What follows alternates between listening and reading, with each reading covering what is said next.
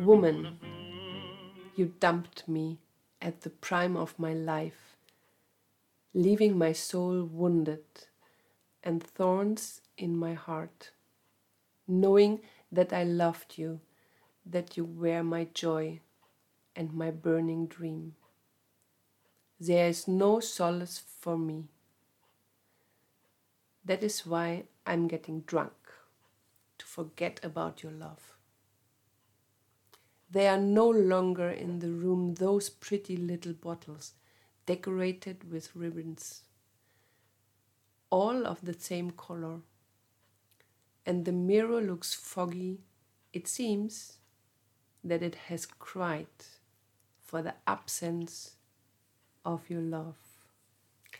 Welcome to episode number 25 of Around the World in 80 Tangos. Today we have the icon of tango, Carlos Gardel, Mi Noche Triste. Mi Noche Triste, this is a recording from 1930. The music is composed by Samuel Castriota, the lyrics Pascual Contursi. With Mi Noche Triste, the lyrics really start to change in a completely different way than before. Yeah, Mi Noche Triste sets a new tone. It was the first recorded tango of Carlos Gardel, and it was the first tango canción, and it set this new topic of the abandoned man. And the first word of this lyric, percanta, is already very significant because percanta is lunfardo and means a prostitute. This comes from the Italian per quanto, how much, baby? So it's uh, obviously the lament of somebody who lost his lover and who lost the person who made his living. So it was the uh, the girl, the friend, the mother in one person. Yes, and she also, of course, kept the room clean and uh, looked for decoration. So it's a complete loss, which is here limited. And this makes a big difference to the previous lyrics of tango. In the old times, when tango was developing in the brothels, the some of the songs had explicit titles, not really lyrics, but the titles were sometimes really not supporting family values. And then around the turn of the century, there was a number of tangos with complete lyrics, but these lyrics had something like uh, supporting the society and the state, so like defining an uh, Argentine uh, identity, like La Morocha, which is the model of a happy couple living on the countryside and enjoying life, which never existed in this way, but it was a model. And with Mi Noche Triste, things changed. So this way of the moral lament of abandoned man was set as a topic. Carlos Gardel, born in France, he came with his mother to Argentina when he was three years old. He was born in Toulouse, 1990, and his mother was a planchadora, a woman who was ironing and washing. The name of her little son in this time was Charles Romuald Gardès. This was his French name from the documents. And she left France because this child was fruit of a forbidden affair with a married man Paul Lasserre. Who later also came to Buenos Aires one year before he died to bring his things in order, right? Later, he was a widow, and then he came to Buenos Aires to make peace, to offer Carlos or Charles his French last name. But the family refused. Carlos and his mother said, No, we don't want this. And one year later, Paul Lasserre died in France.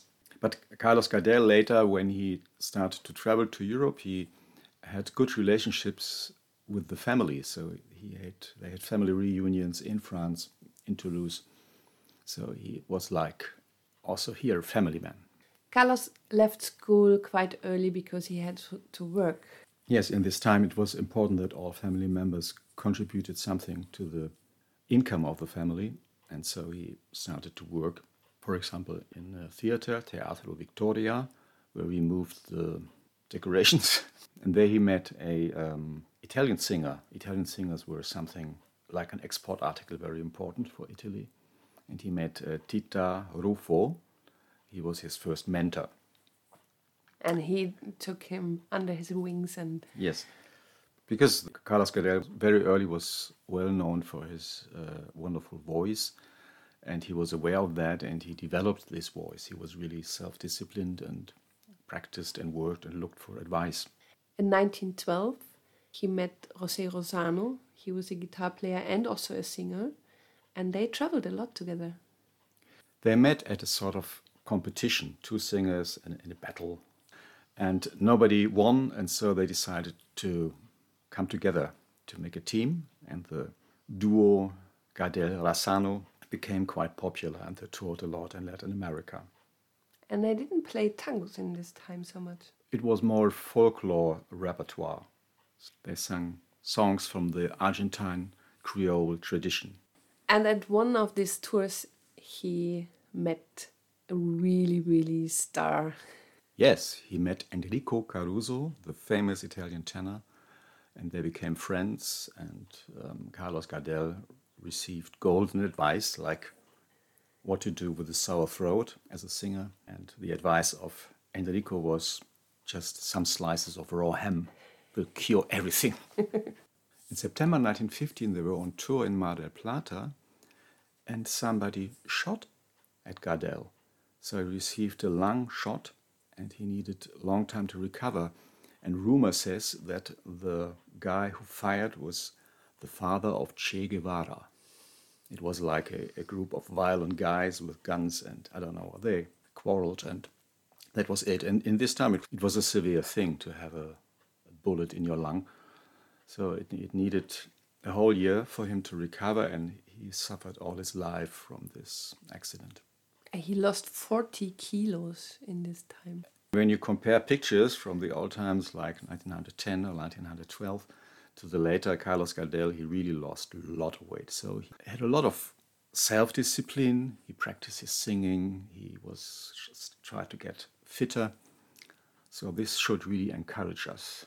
And then Mi Noche Triste came to him, and it's changed his idea of what to do. So he wanted to sing more tangos than all the other things. Yes, this is the first tango recording of Carlos Gardel, and it marks also his decision. I'm a tango singer.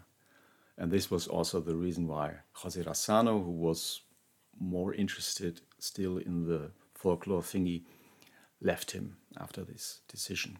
But he got three other guitar players. Yes, he changed his partners. Then he partnered with uh, Alfredo Le Pera.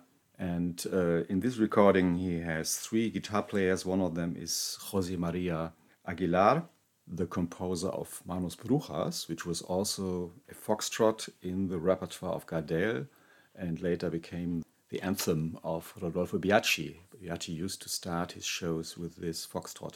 Also became friend of Carlos Gardel and uh, he recorded some numbers with Gardel. And they were also both uh, fans of um, Horse races. horse races. The turf, yeah. the turf and tango. This is something we have to talk about on another occasion. Yeah. There is this idea of Uruguay that Carlos Gardel was born in Uruguay, but it's not true. I'm sorry. Yeah, this rumor is really sticking on the, on Gardel. There's even a museum in Tacuarembó, which is the supposed birthplace of Gardel, a Gardel Museum in Tacuarembó.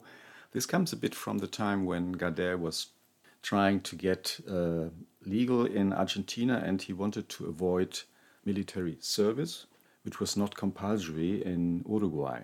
And when he planned a career in Europe, he wanted, of course, go to France.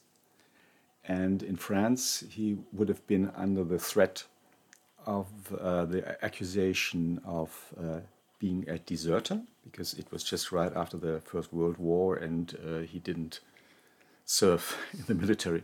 So his attempts to, to get a passport from Uruguay were uh, quite strong, and he always um, stated, I'm from Uruguay, but it's not true. All the documents show he is from Toulouse in France. In 1923, he got the Argentinian citizenship for good, and then he could travel to Europe without any risk. Then he made career in Europe. He toured in Spain and in France, and an organizer in Barcelona gave him a limousine, a car, and this limousine always traveled with Carlos Gardel over the Atlantic when he was going back and forth on his travels. In 1928, he had his debut in France and he made movies as he did before. And he made three movies in France, and later he went to the US and made five movies in New York. And he had big plans together with Francisco Canaro. But was a close friend of him. There's this little story between Canaro and Gardel when um, Gardel needed money for the horse racing. Of course, he was a big fan, like uh, a lot of others, and uh, said, "Okay, can you give me uh, 500 bucks?" And Canaro said, "Yeah, of course." And then later on, Canaro wanted to have back this money, and then Carlos said, "But are you stupid? I mean, you are so rich. I mean, why I should give you this money back?" So, but they were really close friends. There's this saying, um, somebody has more money than Canaro. So Canaro was incredibly rich. He was very successful. The only uh, field where he lost money was the movie business, but the rest was really something. So Canaro and Gardel, they had also big plans together. Yes, they wanted to, to restart the movie business. And then uh, the whole thing came to an end when Gardel had his fatal accident in Medellin, in Colombia, where two planes crashed on the ground and killed Gardel and all his company. 15 people burned in this airplane. And for Canaro, as one of the closest friends of uh, Gardel, he has the last duty to his friend. Yeah, to, to put the corpse into the last coffin, which would go to the cemetery. And this was really a physical act. So this was not done by some professional undertakers, but this was the duty of the close friends. That was something. It was a big event when Gardel's corpse came back in 1936 to Buenos Aires. A million people attended the rally on the streets. And um, there was a celebration in Luna Park, which is, I don't know, like Madison Square Garden or the famous, infamous Sportpalast in Berlin, a big arena for boxing. And in the 40s, it was also the meeting place of the Argentine Nazis. So it was a. And Evita and Perón met there. Yeah, they met there at the charity event for the first time. So this was the place where Gardel's funeral was was celebrated before he was buried in Chacarita. And as Carlos Gardel was uh, such an icon in Argentina, you will never play Carlos Gardel in the Milonga for two reasons. One reason is uh, it brings so much bad luck, and sometimes people ask at the Milonga, uh, please can you play like por una cabeza of Gardel? And no, you can't because it's such bad luck. And the second reason is Carlos Gardel was doing tango canción and not really danceable music. But he's really respected. There's a saying, um, he sings every day, he sings better. Cada día canta mejor. This is the, the saying in Argentina. And um, Anibal Troilo said, every tango musician should play as Carlos Gardel did sing. And this was episode number 25 of Around the World in 80 Tangos. Today, Mi Noche Triste, Carlos Gardel. Written by Samuel Castriota and Pascual Contursi, recording of 1930. Thank you for traveling with us through tangos we love, and we hope you enjoyed. This was Daniela and Raymond. Tango Mundo Berlin. Take care. Stay healthy. Bye bye. dejándome la Sabiendo que te quería, te volverás mi alegría y mi sueño abrazador. Para mí ya no hay consuelo y por eso me encurdeno para olvidarme de tu amor.